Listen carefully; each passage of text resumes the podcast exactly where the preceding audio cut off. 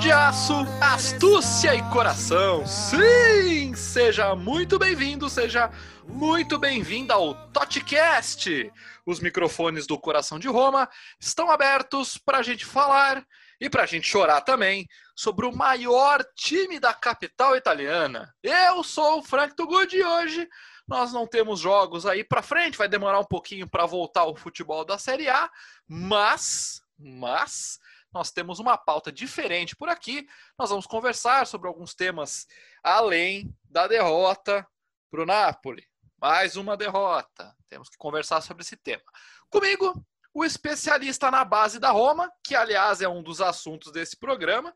É, o, a base da Roma é um assunto, não o especialista. Diego Mendes, seja muito bem-vindo novamente. Fala, Frank. Fala, pessoal. É mais uma vez um prazer estar aqui para falar desse time que nos traz felicidades numa semana e raiva na outra, né? É, hoje só eu e tu, né, Frank? Romário, Bebeto, Totti, Batistuta. Então, vamos nessa. Boa, gostei. É dupla assim que é bom, né? Dupla, dupla é. que é, põe a bola para dentro, faz o gol. O negócio é, é, é, é bola na rede. E aqui a gente garante os golaços. Mas antes de começar, eu queria esclarecer um, alguma coisa que várias pessoas entraram em contato pelo Twitter do Coração de Roma e é, talvez elas não, não, não conhecem, né? Elas não conseguem entender aquilo que eu digo no começo do programa, quando sou eu que apresento, quando não é o Felipe Portes. Então. Eu, eu fui começo... pesquisar. Ó, por exemplo, Diego foi pesquisar. Eu começo falando Pet de Achaio Astutsecore. E aí hoje eu resolvi fazer em português para ficar mais fácil de entender. Esse grito eu tirei de uma velha canção romanista. É, tem no YouTube, você pode pesquisar, que ela fala sobre o Campo Testaccio, que foi o primeiro estádio que a Roma jogou, né? Foi a casa da Roma até 1940. Aí eu uso um trechinho que tem mais pro final da, da canção, mais pro final da música, que eu acho um dos mais bonitos, né? Peito de aço, a coragem, a força, a astúcia, o cérebro e o coração, toda a emoção que a, a Roma nos proporciona, para mim é um dos trechos mais bonitos. Eu vou botar esse trechinho na edição para que você entenda a pronúncia certa, né? Não a minha pronúncia. Então, é, tá tocando aí o trechinho da canção Capotestade.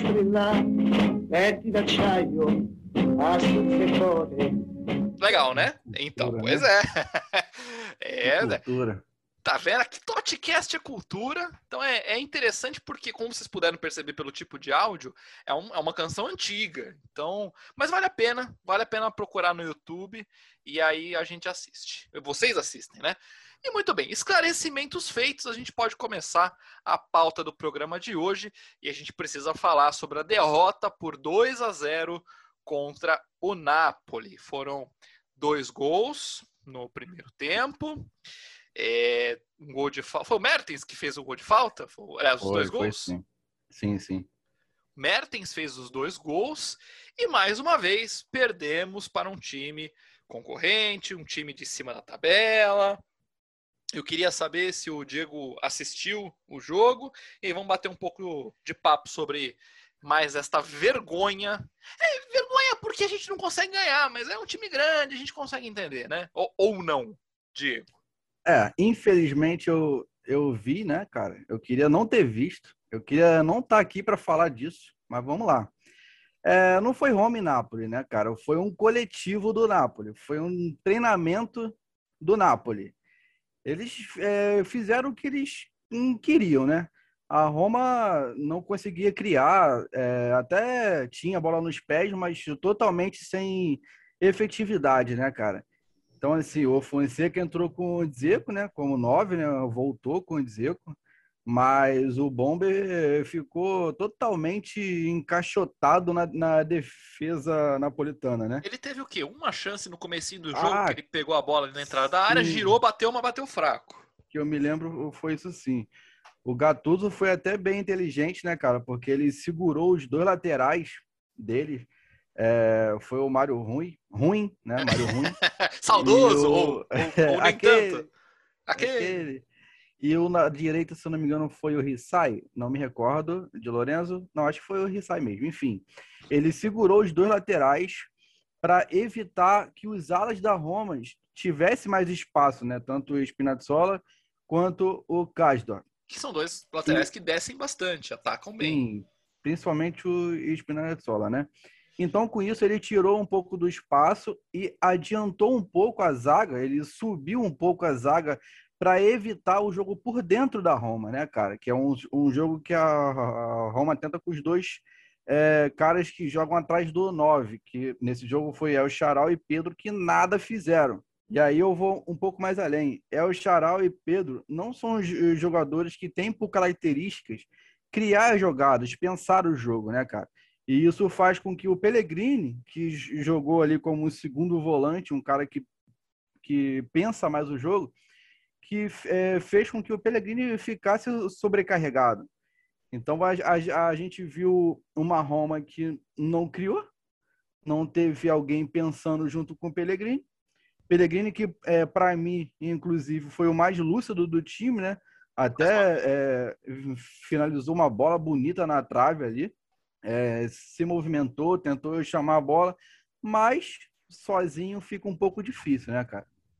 Eu acho interessante porque foi um jogo que, assim, a gente entrou sabendo que a situação era difícil, que não ia ganhar, todo aquele drama que a gente tem vivido, é, que a gente tem vivido nessa temporada. E o curioso é que eu acho que foi um jogo de quem aproveitou melhor as chances. Talvez de quem tivesse mais tranquilo em campo, com a cabeça mais mais no lugar. Eu não vou nem dizer descansado, mas teve mais tranquilidade para levar o jogo. Eu, eu lembro, olhando aqui rápido, teve uma bola do Cristante que ele bateu forte e o goleiro pegou. Essa do Pellegrini que você é, lembrou que ele, que ele chutou na trave. Teve a do Zeco. Teve uma bola muito cagada do Karsdorp, que ele foi cruzar, errou e o goleiro pegou. Mas assim, e teve um balão do, do Pedro, que ele conseguiu ah receber dentro da área, mas ele mandou na lua ali, mandou na, Sim, na curva sul. Se tivesse aproveitado uma dessas chances, uma dessas chances, e sem dar mole na zaga, era um jogo que dava para ganhar. Por mais que a gente é, é, entre nesse vortex aí de que não vai ganhar de time grande. Mas o Napoli estava muito mais tranquilo, um puta de um gol de falta, belíssimo, belíssimo gol de falta, que aliás é sempre gostoso de ver, né? Assim, exceto quando é contra é raro, a gente, né? mas, mas é legal ver gol de falta. Eu sinto é falta. É difícil, né? É difícil. É. E uma zaga que, para mim, opinião, bateu cabeça no segundo gol, né? Então, você tocou num ponto agora que eu queria me prolongar um, um pouco mais. É, você falou da zaga, né? Da falha defensiva. Eu queria falar um pouco sobre o Ibans, o brasileiro Ibans, que Manda teve bala. um início, teve um bom início de temporada, né, cara? O cara começou a jogar, foi numa crescente que nem eu esperava isso, né? Foi uma ascensão é, bem boa. E ele entrou é, numa ladeira abaixo que, meu amigo, eu não estou entendendo nada. Uma queda de rendimento assustadora. E assim, fica claro, né? O, o Ibans tem dado indícios que está totalmente abalado mentalmente, né, cara? Um erro atrás do outro, falta de um pouco de, é, de concentração, ao, ao, ao, meu ver. No gol do Mertens, ele tomou um drible do Zelinski, se não me engano, é, seco, e pô, fez uma falta na entrada da área, né, cara? Que deu o gol do Mertens. E no segundo gol, se, se não me engano, foi o Insigne que meteu uma bola atrás do Ibães pro, pro Politano, que ele deve ter o quê? Um metro e meio, se tiver. O Ibães é, não achou a bola. O Politano ajeitou pro Metis, que sem marcação, porque o Cristante só, só ficou olhando, né? Que já tinha desistido. Tava sem o Waze ali, perdidaço. Exato. Então, assim, essa queda de rendimento do Ibães é, é para mim, era uma coisa que o Paulo Fonseca deveria se preocupar mais, porque assim, é bom jogador, ele não é um mau zagueiro, ele não é ruim, só que tá abalado. Então, assim, conversa com ele, ó, Ibans, vamos é, pegar um, um, banquinho aí pro seu bem mesmo, coloca o Mancini, coloca o Cumbulá, coloca o Smalling, coloca quem quiser, quem tiver é, pronto. Agora, o Ibans, cara, eu acho melhor tirar um pouquinho para ele dar uma, uma tranquilizada, botar a cabeça no lugar, porque tá difícil. Eu não sei se é impressão minha, mas essa falta de confiança, vai, vamos colocar assim, do, do Ibanez, ele acaba levando a joga toda junta, né? O Cristante estava perdidaço. Repito, no, no, no, gol ali, tava um buracaço ali na, na, na área, não tinha ninguém ali praticamente. Foi muito esquisito aquele segundo gol, foi muito esquisito. Uma bola que, que parecia que não ia dar em nada, o cara deu um lançamento para a área, até despretensioso, se for parar para uhum. pensar. Uhum. Em outros tempos, essa bola seria afastada facilmente. Tranquilo. E do nada saiu o gol. Coitado do Paulo Lopes, que não teve o que fazer nesse gol. Mas no primeiro, eu preciso levantar a dúvida. Falhou no gol? Porque tava ah, no canto cara. dele. Aí Poxa, a barreira que formou a barreira errada, ficou no meio do caminho. Eu, eu, Olha, eu não sei, eu não consegui me definir nisso, sinceramente. Eu prefiro dar o, o crédito ao belga lá, que bateu falta bem. Para mim, foi mérito dele. Podia ter pego, podia, mas não pegou e é o menos culpado. Bom, é, pelo que estão saindo as notícias aí, não vai adiantar nada, porque pelo que se lê na imprensa italiana, todos os goleiros vão rodar, vai sobrar até para o Fusato. Vai todo mundo embora, Paulo Lopes, Olsen, Mirante, Fusato, querem fazer a limpa na, na, na, área de goleiros da Roma e trazer gente nova. Não sei se, se só isso vai resolver, né? Acho que o problema é um pouco maior do que isso. Muito mais. É o que, o que tu falou do, do Ibanez, né? Que a queda dele leva a saga toda, é porque é um efeito dominó. Se ele erra, se ele é, dá um bote errado, e deixa um buraco, o cara do meio vai cobrir e vai gerar espaço no meio. Se o Mancini for para o meio cobrir, vai gerar espaço na direita. Então é meio que um, um efeito dominó. Infelizmente, porque é um time que ele não é um time ruim, o da Roma. Eu não creio que é um time ruim. Nós já tivemos um time pior. Nós tivemos o Bradley no meio-campo. E aí, se a gente for começar a puxar aquela, aquela galera que dá arrepio em Felipe Portes e companhia limitada, nós vamos longe de achar times da Roma muito piores, mesmo com Francesco Totti em campo. Então não há um time ruim que você olha e fala assim, puta, não, não tem o que fazer com essa, com essa turma. Mas essa zaga em especial acaba complicando muito e complica muito também as chances da Roma se classificar para a Champions League. Agora nós vamos depender de ganhar um torneio europeu para conseguir classificar. Olha a situação da Roma. É, eu, eu queria muito entender essa questão psicológica que o próprio Fonseca coloca depois da, do jogo, que ele fala que a mentalidade foi errada, no segundo tempo não conseguiram jogar o que eles queriam jogar. O que é que acontece, Diego Mendes? Me, me diga o que acontece, Diego Mendes. Rapaz, se eu soubesse, eu tava rico, ganhava na loteria. Pediu emprego Cara, lá e, e, virava técnico. Parece, parece que tem um troço entre. Eh, eh, em Roma lá que, meu amigo, é, psicológico não existe. Não dá, cara. Os caras tomam um gol, é, por exemplo, contra times assim, grandes, né? Os caras ficam totalmente desestabilizados. Eu não sei o que acontece. Eu queria é, falar sobre um assunto, uh, Frank, se você me permite. Totalmente permitido.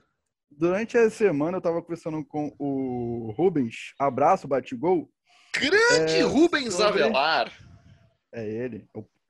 Sobre esses dois caras que, que jogam atrás do camisa 9, seja o Dzeko, seja o, o Maioral, enfim.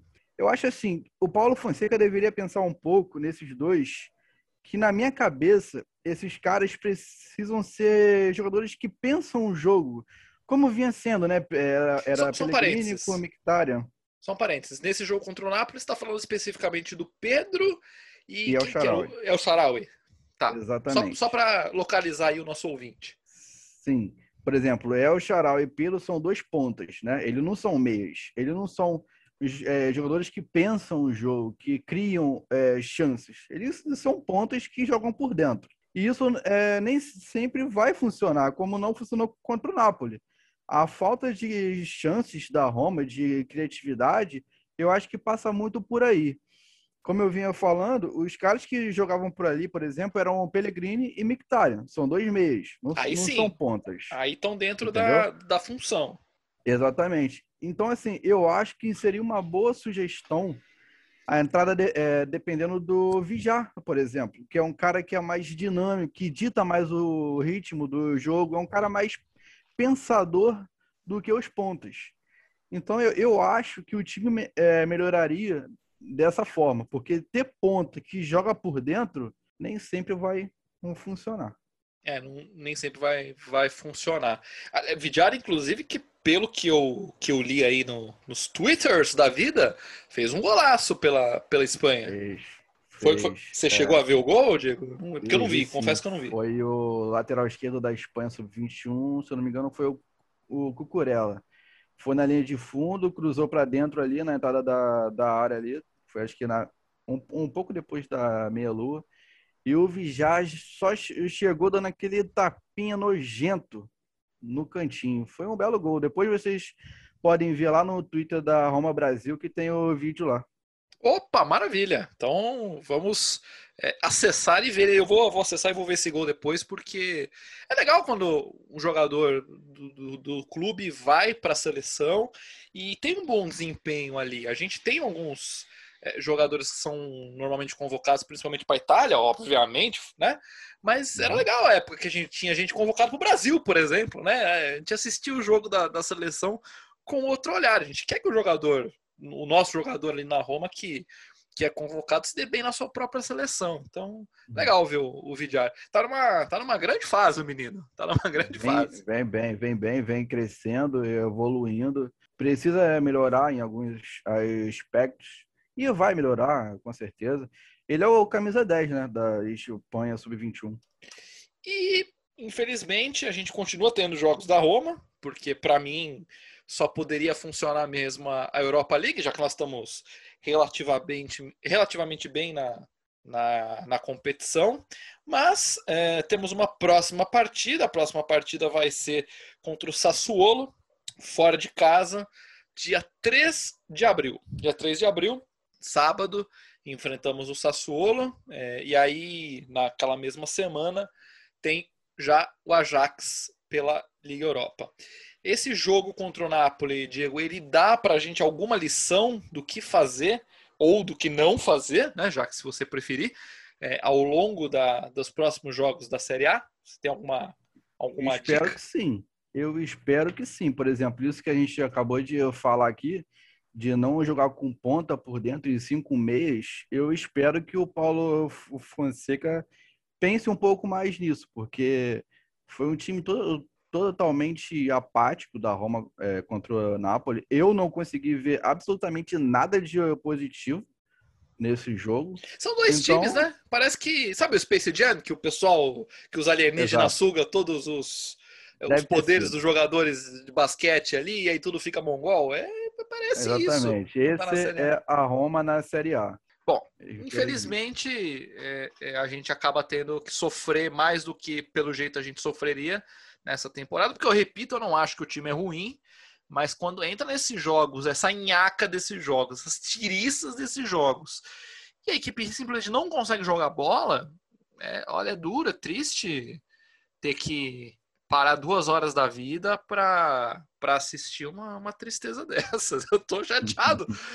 Porque, ok, se você perde Tem o jogo tá, lutando ali, Exatamente. sabe, bola na trave e tenta Exatamente. uma, duas, três vezes, é, o outro time não é um Zé Ninguém do outro lado. Tem um Napoli, que não é um time ruim também. Um time bem montado. Por incrível que pareça, com o Gattuso, é um time bem montado, tem bons jogadores. Aí vai, o time se esforça, você vê que se entrega em campo. Bom, perde, né? Por 1 a 0 paciência. Mas do jeito que é, tem sido essas derrotas, é lamentável. É lamentável.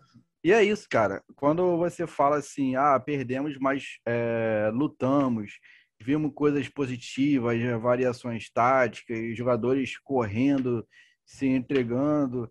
Poxa, beleza, ok. Mas quando não vê nada, meu amigo, aí é para perder o domingo puto da vida. Infelizmente.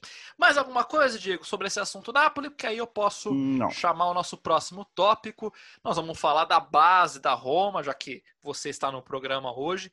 É, pelo jeito, a gente engrenou aí uma, uma sequência. Mas antes de você falar, eu queria colocar no ar a vinheta que eu fiz para chamar o nosso quadro A Base. Vem como? When I say out, you say both. When I say gangster, you say most. When I say out, you say G. When I say shorty, you don't know me. Say out, both, gangster, most,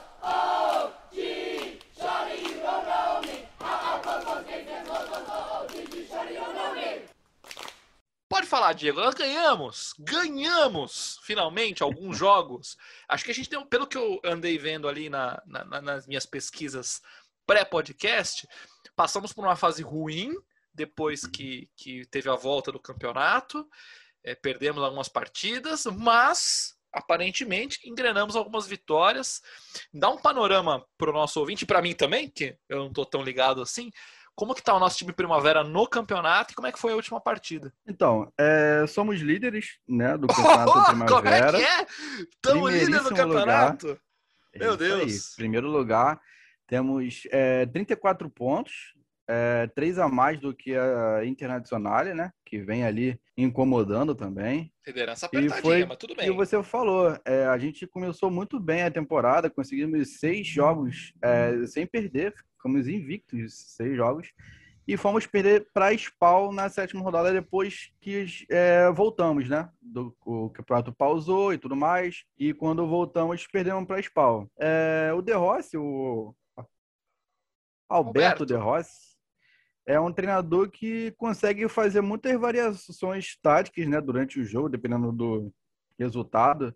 É, normalmente ele emula o time principal no, no 3-4-2-1, né? Mas não se prende a isso, não. Por exemplo, no jogo contra. O último jogo agora contra o Ascoli, ele entrou no 3-5-2. É um time bem dinâmico, com dois atacantes, o Tal, o Lamine Tal, e entrou com o Satriano, porque o craque do time, o camisa 10, o Zaléus, que estava voltando de uma lesão muscular séria, então ele começou no banco. Quero destacar alguns jogadores para o pessoal aí se familiarizar com os nomes, porque são muito promissores, são muito bons é, e provavelmente vão se destacar em algum momento, se não na Roma, em algum time da, da Série A. O Cacachuca. Um francês...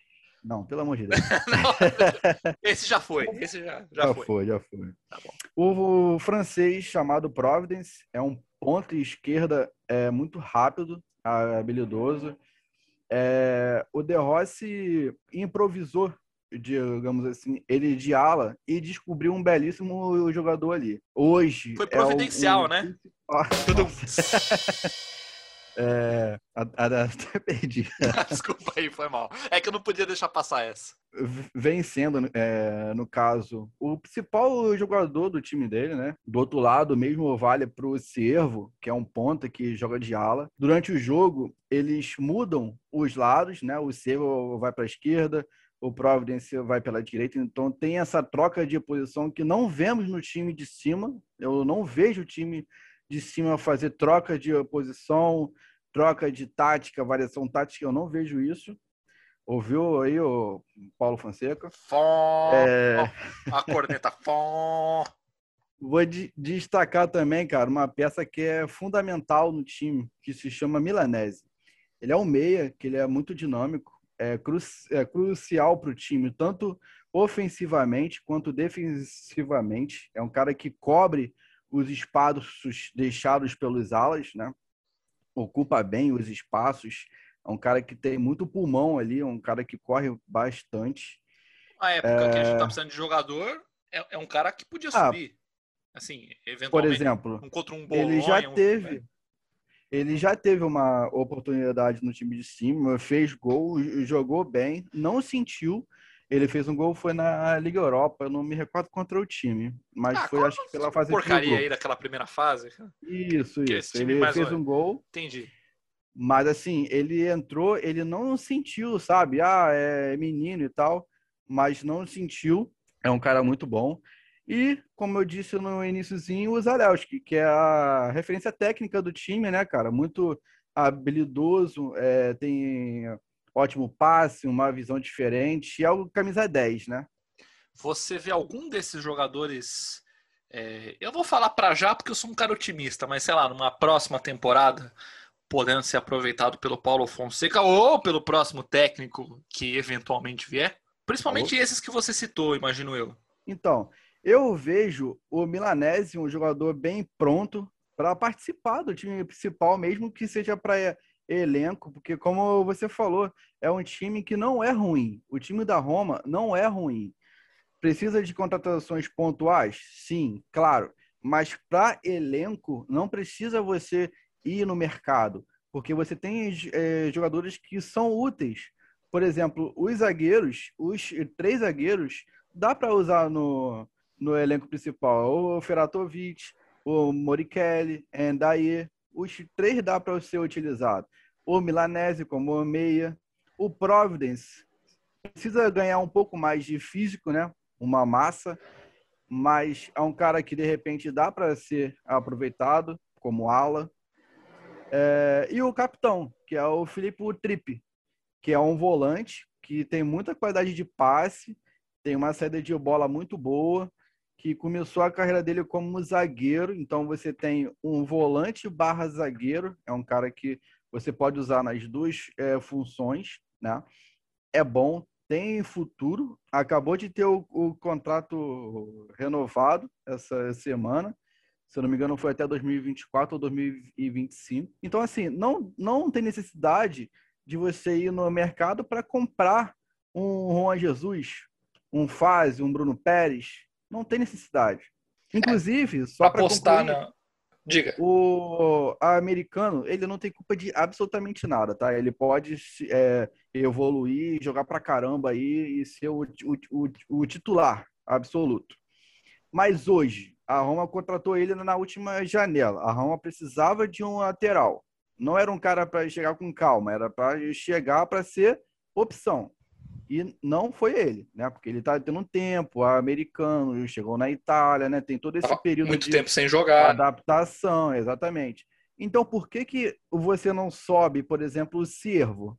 Ó, oh, Servo, vou te subir aqui, treina com o principal aí que você vai ganhar minutos. Era simples, mas não, gastou dinheiro com o americano. Pode virar um baita lateral? Sim, claro. Mas eu digo assim, na janela de necessidade, você traz um cara que não está preparado para chegar já é, sendo uma opção real. Então você gastou dinheiro para um cara que se virar, vai virar na próxima temporada. Então, assim, é complicado. E o próprio. Eu esqueci o nome do, do gerente da Rua, o Thiago Pinto. O próprio uhum. Thiago falou que ele chega, que não era para jogar contra a Juventus, que era o próximo jogo ali, né, que, que a gente tinha na tabela, mas para jogar pelos próximos 5, 6 anos. Bom, uma dessa a gente aposta na base e descobre um Zaniolo na base. É, quem que podia esperar que o Zaniolo virasse o que virou? Né? Então, se a gente não experimenta esses jogadores que tem uma boa formação, tem um bom técnico, que é o De Rossi, que claramente sabe trabalhar com jovem, bate um papo de meia hora com ele, ele vai indicar dois, três, como é que você usa, como é que é o psicológico desses caras, o que, que você tem que falar para eles para eles é, renderem melhor em campo, faz assim, não faz assado. Você quer alguém que conheça melhor esses caras é o Alberto Rossi. Eu tenho certeza que ele estaria à disposição para colaborar. Ele já disse várias vezes que não quer ser técnico da equipe principal. Sim. Então, utiliza o que o cara conhece de Roma, já está anos, anos na categoria de base de Roma, já viu muita gente que parecia que ia ser foda, é, virar um fiasco, gente que não ia dar nada, virar jogador que, ok, pode não ser um craque, mas, mas tá aí ganhando a vida no futebol internacional. Conversa com ele, traz uns caras da base para experimentar. Quem... Uma dessas, ó, ó, bobagem que eu vou falar, numa dessa, não é nem para usar na equipe principal, mas para vender. Vende, Também, mas a base é para isso faz mesmo. Uma grana, não precisa de grana Vende Você cara. tem duas opções. Ou você usa o, o cara, né? Um cara fora da curva, ou você consegue um craque, ou você arruma um dinheiro e vende e aumenta o seu caixa. Eu vou te dar dois exemplos de jogadores da base da Roma que hoje teria espaço no time. Um é o próprio Politano, que está no Napoli aí. É um bom ponta, é, poxa, bom jogador. E vou te dar um exemplo que, que foi convocado agora para a seleção do Mancini, que é o, o Matteo que é um meio-campista bom é, jogador, é base da Roma também. Então, poxa, como que uns caras desses não são é, vistos na base? Poxa, não é possível que tu olha para o cara na base lá anos e anos e anos e anos e tu não sabe que aquele cara não pode virar. É complicado. E, e, quando vende, vende por duas mariolas, né? Além, ah, beleza, vendeu para um Barcelona da vida, um Real Madrid que tem grana, viu o talento no moleque, pagou uma bala. Nem isso. Vende por qualquer caraminguá, qualquer É fusca velha. Infelizmente. Infelizmente. Beleza? Fechamos a base hoje? Fechamos. Legal. Muito bom. É bom Ah, conversar sobre a Só base. concluir. Pois não. Ontem teve, tivemos um jogo. Ontem, ontem de ontem. Tivemos um jogo do Sub-17. Rome Lazio, 4 a 0 Roma. Opa, maravilha. Vai começar bem já. Para o pessoal aprender quem é que manda na capital italiana. Tá certo. É assim que a gente forma. Muito bom. Então, é, peço licença para encerrarmos esse, esse bloco, digamos assim, né? Esse assunto base vem como, porque eu criei aqui um novo quadro. Eu criei um novo quadro. Felipe Portes não sabe, deve estar descobrindo neste momento, enquanto ele ouve o podcast. Isso é muito legal, porque como ele não sabe, e ele está descobrindo nesse momento, você também está descobrindo junto com o Felipe Portes. Então é muito interessante esse Inception que estamos fazendo. É um novo quadro que eu vou explicar assim que eu rodar a vinheta no nosso De Cara com a Loba.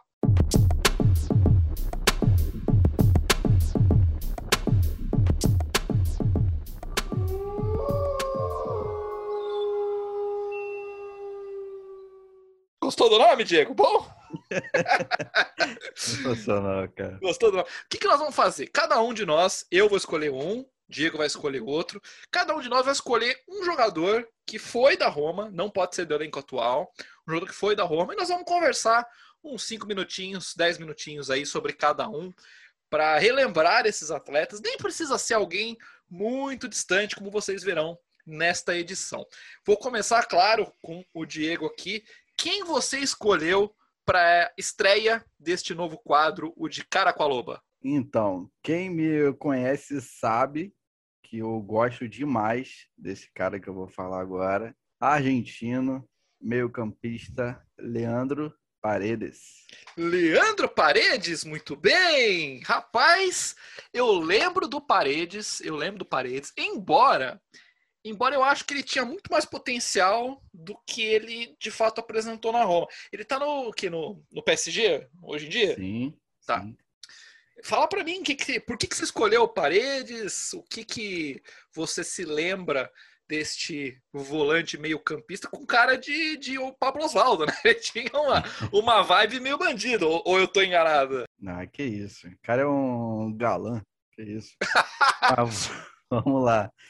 Assim que ele chegou na Roma, né? Ele era tratado no Boca como o novo Riquelme, né? Ele foi Só isso, só. rotulado assim. é. Eu odeio rótulos, para ser bem sincero, eu odeio rótulos. Puta Mas ele era tratado como o novo Riquelme. É, assim que ele chegou lá na Roma, ele não pôde é, chegar jogando porque não tinha vaga de extracomunitário, né? Já tinha a Roma já tinha usado duas, então ele não Provavelmente com os atuar. Pereba. É, provavelmente. Eu nem me recordo quem, mas enfim.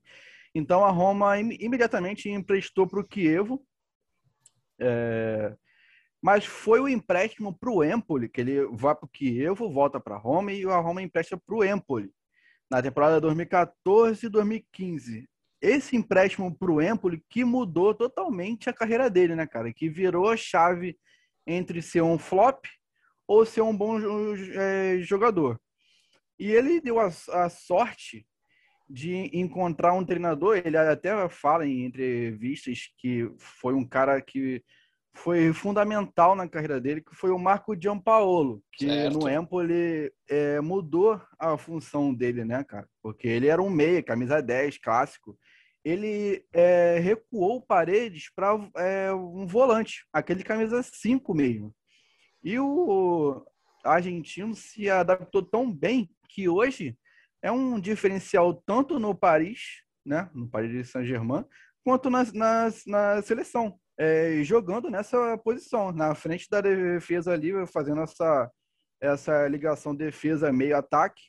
É um cara que joga demais, tem uma qualidade, uma qualidade, qualidade de passe absurda, uma visão, pega na bola hoje como poucos e conseguiu aprender é, mais, né, cara, defendendo, marcando, é, que como ele era meia, ele não tinha essa, essa mania, né, de defender e um cara evoluiu defensivamente também. Só que aí, em 2017, apareceu o grande mago, gênio, eu, ia, eu ia te perguntar o que é que deu errado. Pelo jeito, eu acabei de descobrir o que, que deu errado. Exatamente.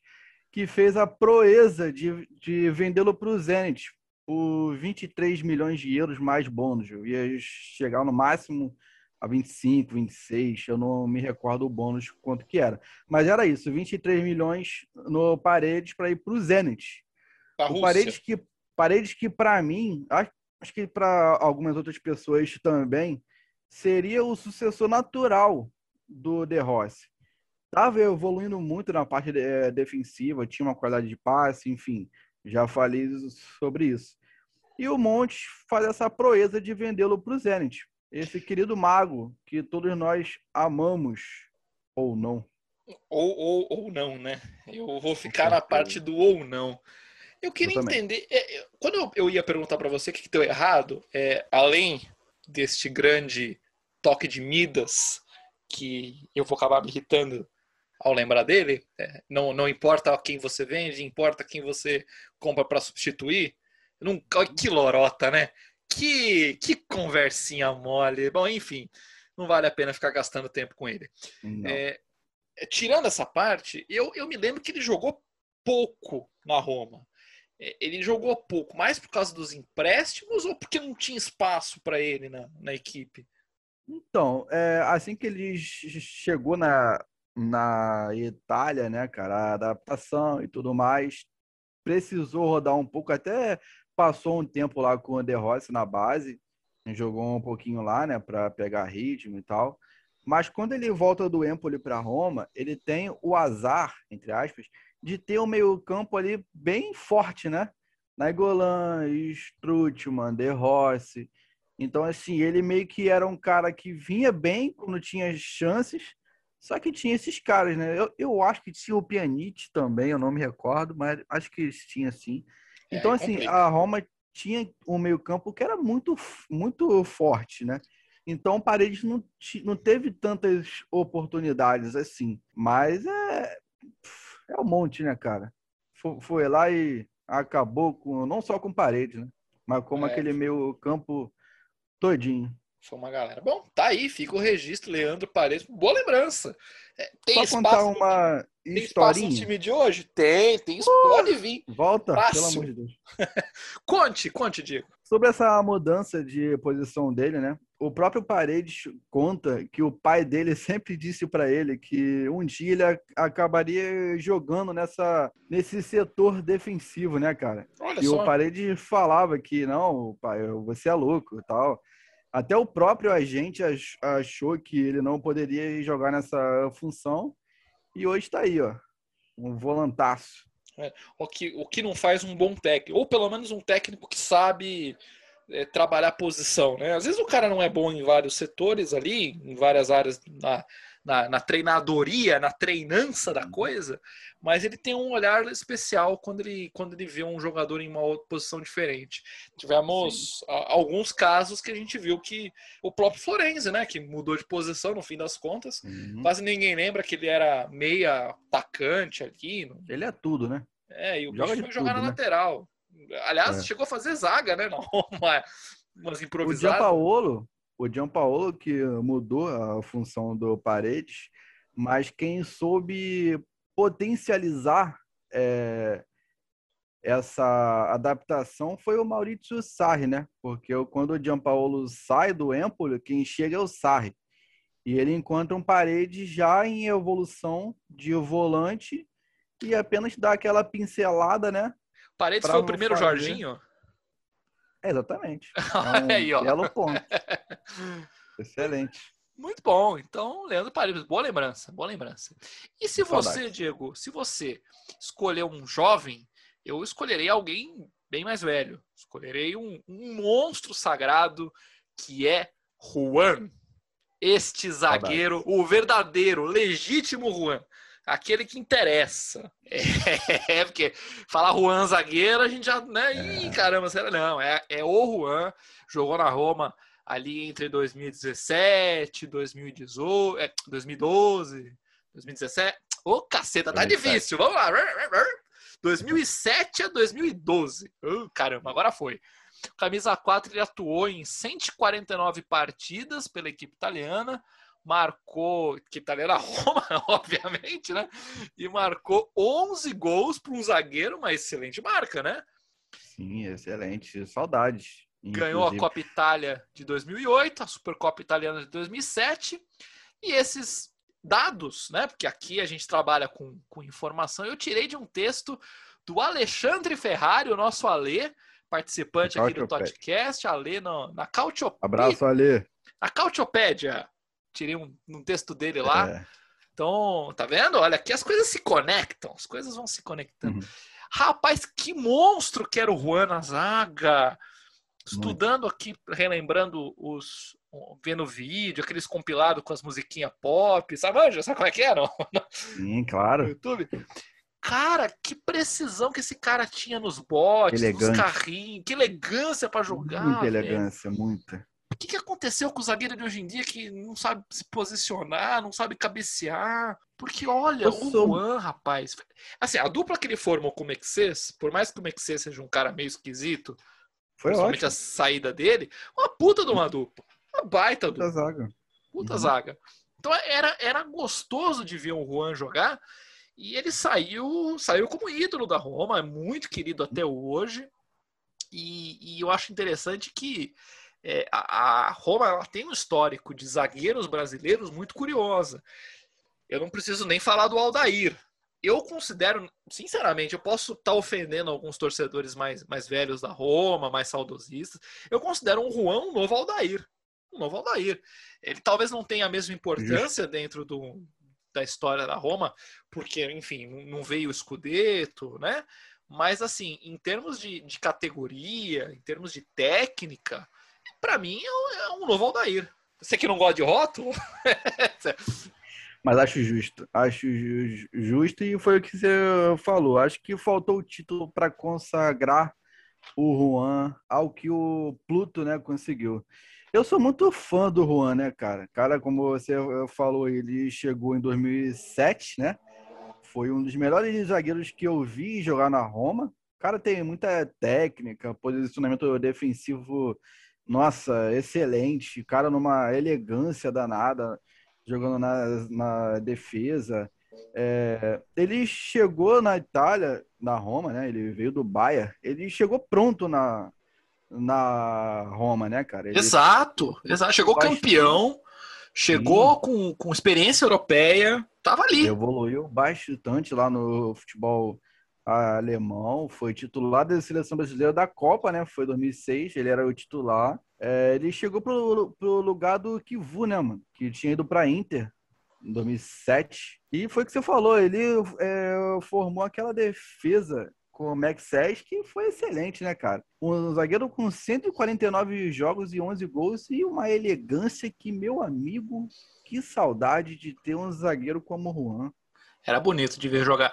Legal que nesses compilados a gente imagina assim: ah, o zagueiro ele faz gol de cabeça, né? Vai, vai pro, sobe pro escanteio e aproveita o escanteio cobrado. Ele tem gol meio atacante ali, recebendo bola na área, aproveitando bem colocado bola que sobra. Eu achei muito curiosa essa, essa habilidade do Juan, porque você é um cara que sabe se posicionar na área como zagueiro, ele conseguiu reproduzir isso na outra área, na área de ataque. Então, é, eram uns gols, claro, de cabeça, mas também gol ali de. É, como é que é? Cacuete de atacante. Com uhum. cacuete de atacante. O que é até certo ponto surpreendente, né? Quando você pensa na, na posição. Então é, é acho muito bacana, é um puta cara para esses mais jovens se espelharem. Espelhar. De repente é um cara que a Roma podia ir atrás para trabalhar nos bastidores, para trabalhar no clube. Eu sei então, que ele então, faz ele um trabalho faz legal no Flamengo. É, exatamente. Que, que cargo que ele tem exatamente no Flamengo? É só consultor? Ele tem alguma uma função? Eu não sei específica? dizer ao certo a função dele, mas eu sei que ele é bem respeitado, né? Internamente lá. É um cara exemplo, seja dentro de campo ou fora dele, né? Eu acho que é um cara que a Roma podia ir atrás, trazer para a equipe ali, trabalhar em vestiário, trabalhar com, com os caras que são jovens no elenco, obviamente, principalmente os zagueiros, né? E, e do jeito que a gente conversou hoje durante o programa, ficou claro que estão precisando de alguma coisa ali naquela. um fato novo naquela zaga, porque não importa a peça que você coloque, fica ruim. Fica ruim. E a gente tem um Juan ali que nos dá muitas saudades. Então, é bom relembrar essa, essa galera, né? Uma nostalgia muito boa. Muito bem, então, é, se o Felipe Portes gostou desse quadro que acabamos de inventar aqui, poderemos trazer em outras edições do Totcast mais um de cara com a loba. É, eu, eu, adorei esse nome, capaz. e o Gilberto Barros, né? De cara com a fera. Foi muito bom. Então, é muito bom, né? Gênio. E para fechar o programa de hoje, eu queria trazer os nossos abraços no Twitter, né? Esse, essa instituição que criamos aqui é a melhor no parte, né? podcast. Nós temos uma pergunta interessante que vai dar debate, vai dar um pouquinho de, de debate aqui. Na verdade, uma não. Foram duas perguntas que eu vou colocar aqui. Primeiro, a do Anderson Leite. Anderson, grande abraço, Anderson Leite. Ele diz assim pra gente: o quanto é complicado é, o quão complicado é montar um elenco mediano para bom? É, um elenco que tenha reais possibilidades de brigar pelo título. E fala sobre montagem de elenco. Olha, Anderson, eu acho que o que é complicado de se montar um elenco é tempo. Tempo para um elenco maturar, tempo para se encontrar as peças certas e tempo para que esse, esses jogadores que, que vêm, eles consigam se, se entrosar e formar uma unidade. É muito difícil, isso eu já falei em outros podcasts, quando todo ano você tem que começar de novo, começar outra vez, reconstruir o elenco, partir do zero, mandar todo mundo embora e trazer todo mundo de novo. A gente tinha uma oportunidade maravilhosa, maravilhosa quando nós chegamos na semifinal da Champions League. Aquele era um elenco mediano para bom. Aquele era um elenco que tinha reais possibilidades de brigar pelo título, com uma peça ou outra a mais, com um, um, uma descoberta ali, uma, uma pescada em algum talento futuro, tipo um Zaniolo, que se que, que ia despontar no time, ia, ia brilhar durante o ano.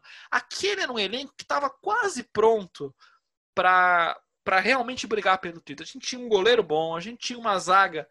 Eu não lembro exatamente qual que era a zaga. Deixa eu ver se eu consigo. Manolas, Rudiger. Isso. Não era uma zaga ruim. Não era uma zaga ruim. Muito pelo contrário. Muito pelo contrário. A gente tinha o Leandro Paredes. não tinha? Meu Deus. Tinha o Salah. Tínhamos. Na Engolan, meu amigo. Na Engolan jogando muito, Strootman jogando muito. Ó, daquela derrota pro. Aquela vitória pro Liverpool que. Ah, não, tô pegando errado aqui o. o vamos ver se 5x2. 4x2 aqui, ó. Jogo 2 de 2 contra o Liverpool. Quem que foi a, a escalação daquele time? Alisson no gol, Florenzi, Manolas, Fázio. Ó, fazer o quê, né? Não dá pra ser perfeito. É, Kolarov, Pellegrini, De Rossi na Engolan chique, não dá para ser perfeito, Zeco e El Sharawi. É, o Salah já estava no, no Liverpool nessa, nessa época. Mas assim, você percebe que é um time bem montadinho, com, o Pellegrini ali. Um chique podia achar um outro ponta, o Kolarov dava uma certa experiência, mas ev eventualmente a gente podia achar um lateral melhor. É, era um time ali consistente. O meu time que perdeu pro, pro Liverpool aqui. É, é se tu pegar aquele time daquela grande vitória contra o Barça, né, com o Eusébio de Francesco, ele entrou no 3-5-2, foi com Alisson, Faz, o Manolo e João Jesus, Florenzi, Strutman, De Rossi, Nainggolan, Kolarov, Zeco e Chique. Então, se você é, pegasse uma base, essa base... Do meio para frente e, tá, tá ótimo. E mudasse umas peças poxa, a gente brigaria pelo título. E é isso, cara. Toda é, temporada, reformulação, toda temporada, troca de EDS, aí vem um novo DS com uma nova mente, uma nova metodologia e muda tudo.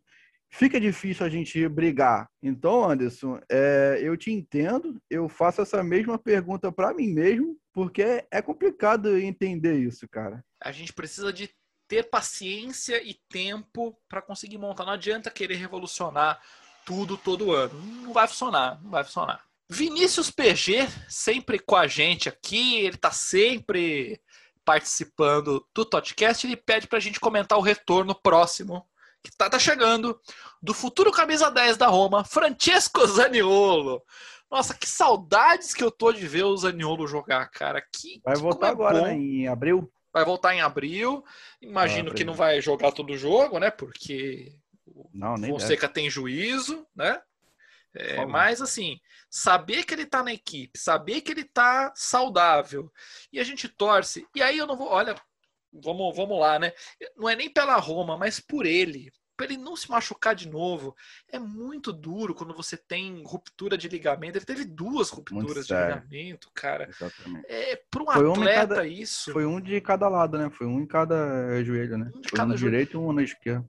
Olha, é, assim, nem que o futuro dele não seja na Roma. Deus me livre, eu quero que seja. É, um, é o novo camisa 10, tem que ser o novo Totti, sei lá, né? É pra ser. Mas, o assim. rótulo. É, ó o rótulo. Mas, assim, pelo jogador mesmo, é muito complicado ver um talento desse. Você percebe que é um cara bom, é jovem, vai ter as, as loucuras de, de, de jovem. É, é não conseguir ficar saudável para jogar bola, sabendo que ele tem talento, tanto tanto cara podre aí em campo, né? Tanto perna de pau, tanto vaso ruim. Ah. aí no, no elenco e, e um cara bom desse machuca, volta, machuca de novo. Então é, é muito bom saber que ele tá de volta. Ele vai voltar para a próxima temporada, né? Não, não conto com ele, assim, efetivamente titular da equipe, aquele cara que joga um Mictarian que a cada É. 10 jogos joga 12, sabe? Iron Com- Man.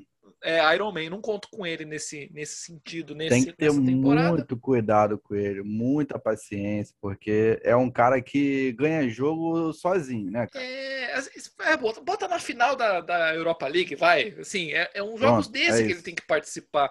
Não precisa botar contra um Bolonha da vida, não precisa botar contra um, os times de baixo da tabela. Vamos preservar o garoto nessa temporada. Já tá tudo perdido mesmo?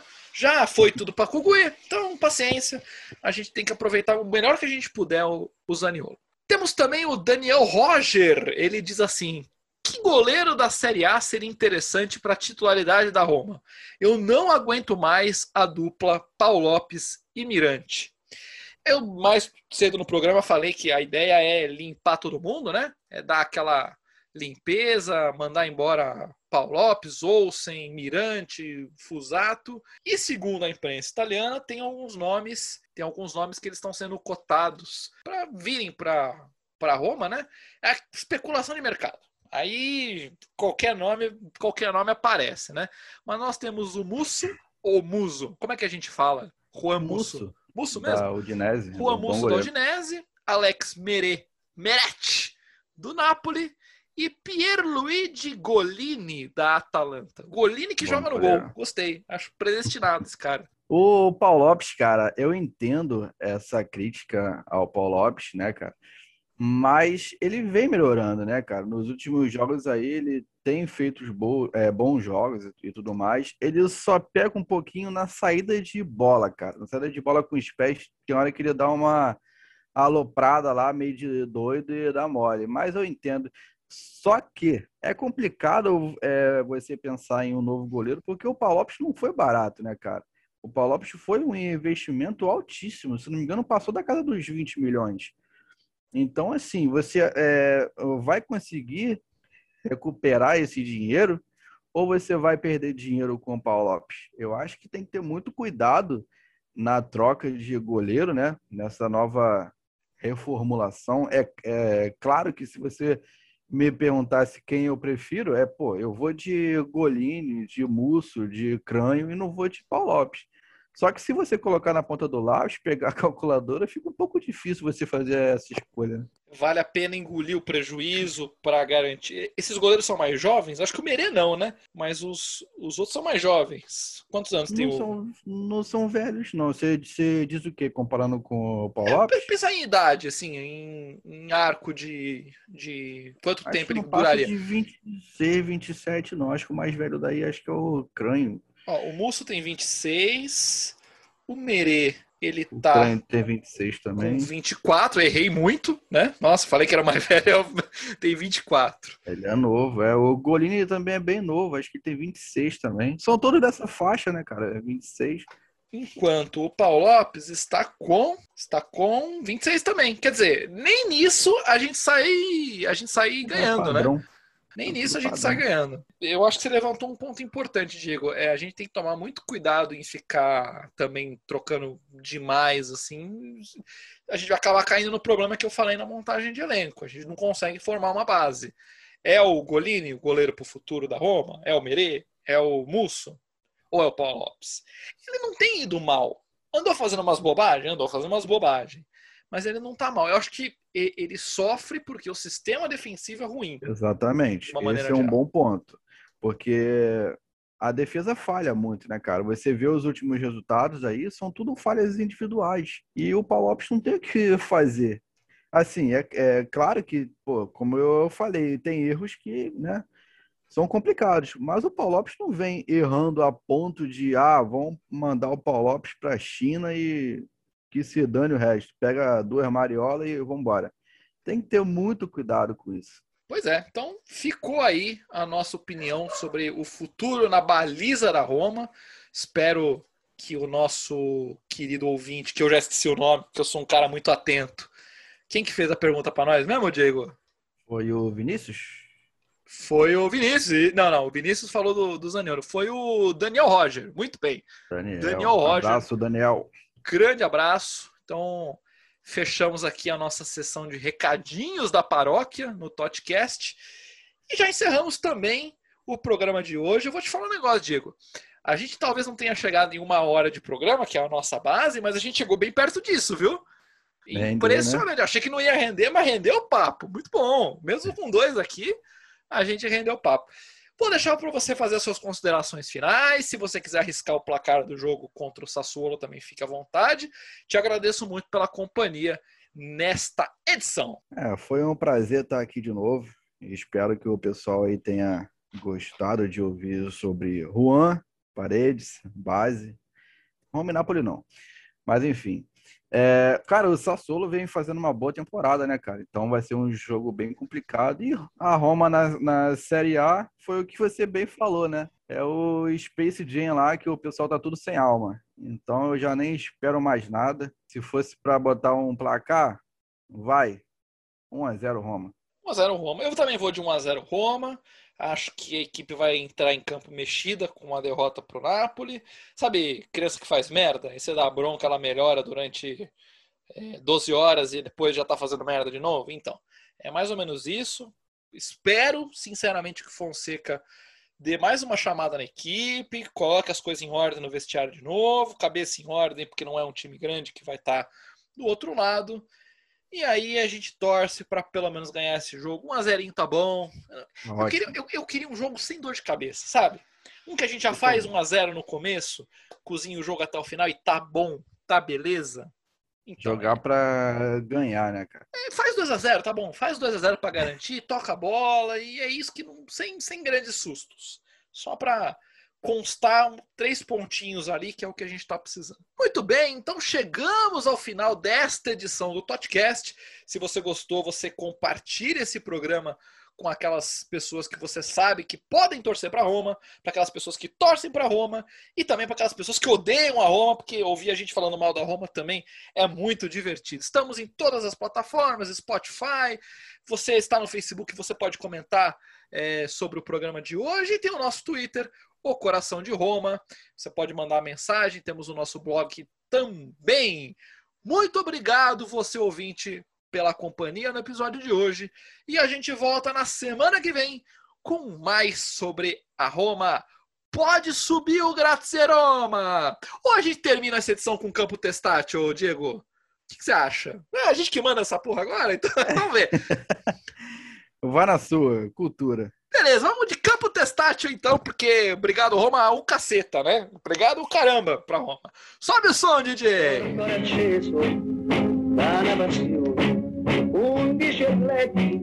Roma del cupolone la maglia due colori e trovò di due colori nostra oggi signora prendere pure far. Non più maestri né professori, ma sono loro perché Roma c'è già fa. Con Masetti che è in primo portiere, Vieni che gli spunti che è un piacere. Poi c'è Tacquarello del Bonini con Gran Fulvio Bernardini che da scuola all'Argentini. Poi c'è Tapperari San Mediano, bravo nazionale capitano. Ini Pasanese Costantino, Lombarde Costantino, Volchermano per segnare. Campo de staccio, c'hai tanta gloria, nessuna squadra ci basterà. Ogni partita è una vittoria, ogni romano è buon tifoso sa strillare. Petti d'acciaio, astuzze e code, colpi di testa, da fa incantare.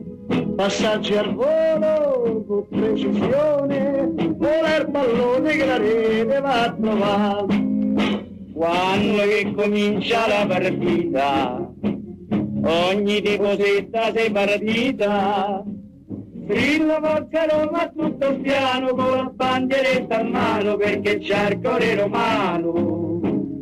La gente porca ti insegna, questo è il gioco Roma me lo insegna.